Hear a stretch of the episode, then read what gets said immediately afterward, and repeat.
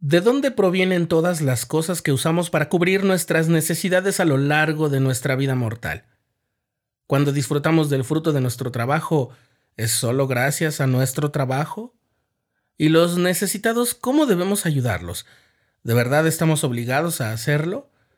Es hora de que recordemos de dónde proceden todas nuestras bendiciones terrenales y cuál es su propósito.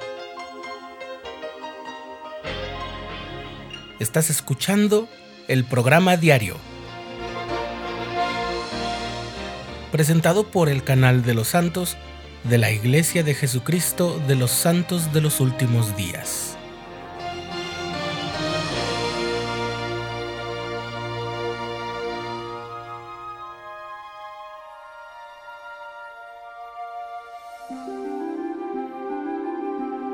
En la Conferencia General de abril de 2000, el presidente Russell M. Nelson, que entonces formaba parte del quórum de los doce apóstoles, compartió lo siguiente.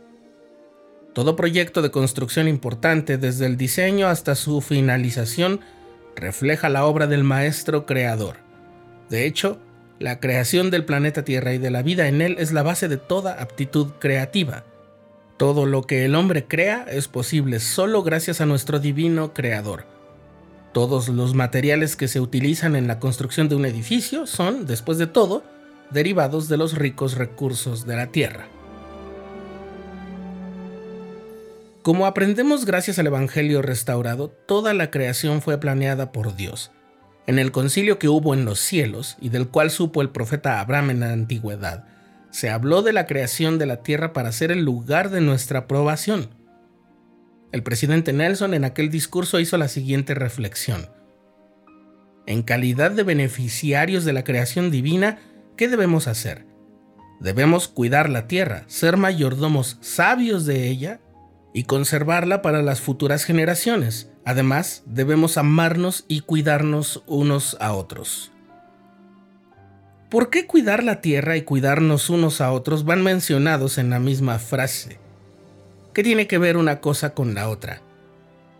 Aquí es donde entra la revelación recibida por el profeta José Smith el 23 de abril de 1834 y que hoy está registrada como la sección 104 de Doctrina y Convenios. Dice así, conviene que yo, el Señor, haga a todo hombre responsable como mayordomo de las bendiciones terrenales que he dispuesto y preparado para mis criaturas. Yo, el Señor, extendí los cielos y formé la tierra, hechura de mis propias manos, y todas las cosas que en ellos hay son mías. Y es mi propósito abastecer a mis santos, porque todas las cosas son mías. Pero es preciso que se haga a mi propia manera. Y he aquí, esta es la forma en que yo el Señor he decretado abastecer a mis santos, para que los pobres sean exaltados de modo que los ricos sean humildes, porque la tierra está llena y hay suficiente y de sobra. Sí, yo preparé todas las cosas y he concedido a los hijos de los hombres que sean sus propios agentes, de manera que si alguno toma de la abundancia que he creado y no reparte su porción a los pobres y a los necesitados, conforme a la ley de mi evangelio, en el infierno alzará los ojos con los malvados estando en tormento. La claridad de estos versículos es incontrovertible.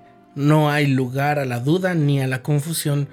Nuestra responsabilidad para con esta tierra y todos los recursos que de ella recibimos y que son propiedad del Señor, su Creador, es emplearlos conforme a su voluntad para abastecer a los santos, exaltar al pobre, y dejar que el rico sea humilde. Lo que no significa hacer que los ricos pierdan todo y vivan en condiciones de miseria, sino que todos tengan el mismo acceso a las bendiciones que derivan de la creación. Este recordatorio que hace el Señor de que todas las cosas sobre la tierra son de Él, nos brinda confianza, la confianza de que Él puede proveer para suplir las necesidades temporales de todos y no solamente de algunos pero se tiene que hacer según la manera del Señor.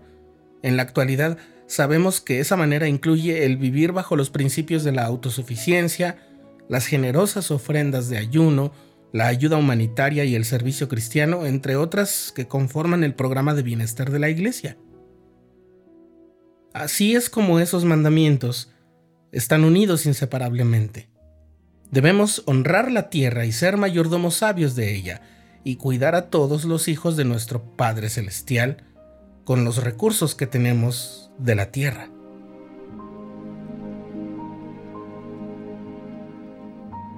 Cuando pensamos en los pobres, solemos referirnos a carencias de índole económica. Aquí hay un enfoque distinto que podemos ver en la guía para alumnos de seminario del curso de Doctrina y Convenios.